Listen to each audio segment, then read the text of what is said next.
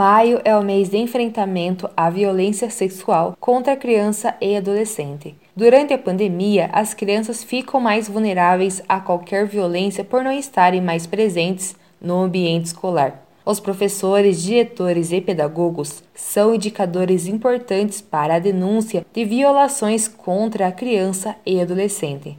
A professora do Departamento de Serviço Social da UEPG, Cleide Lavorati, explica que, na maioria das vezes, as violências ocorrem no lar e por pessoas próximas à vítima.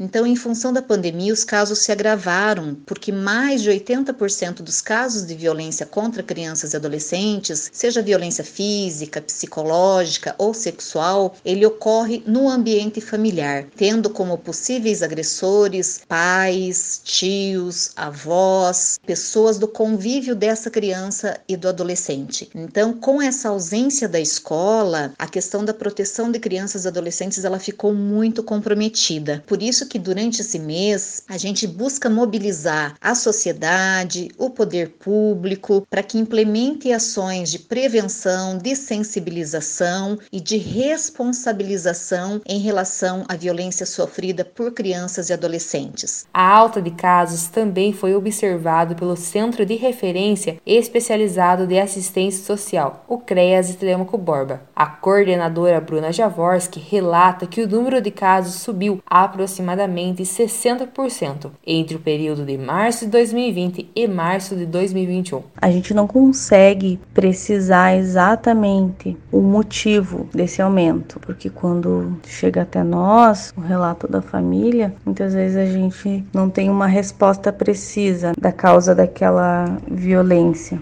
No entanto, a gente sabe, pegando como gancho aí esse aumento aí exponencial dos casos durante o tempo de pandemia, que muitas vezes uma coisa está ligada à outra, porque as crianças que poderiam estar nas escolas ou mesmo nos serviços de convivência e agora com, com esses locais fechados, a gente sabe que a exposição né, que a criança tem dentro de casa, a probabilidade dela ser vítima. De acordo com a Cleide Lavorati, a escolha do mês e data de 18 de maio é em memória ao caso Araceli que era uma menina de 8 anos, que no dia 18 de maio de 1973 ela foi violentada e morta no Espírito Santo e que o caso ficou na impunidade ao longo da história por envolver pessoas da alta sociedade capixaba na época. Em função desse dia, no ano de 2000, foi implementada a lei que institui então o Dia Nacional de Mobilização contra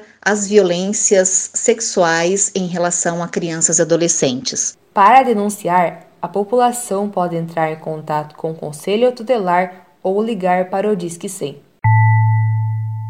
De acordo com o último boletim da Prefeitura Municipal de Ponta Grossa, são 34.873 casos confirmados da Covid-19 e 836 óbitos. Ponta Grossa já aplicou 83.723 doses da vacina contra o coronavírus.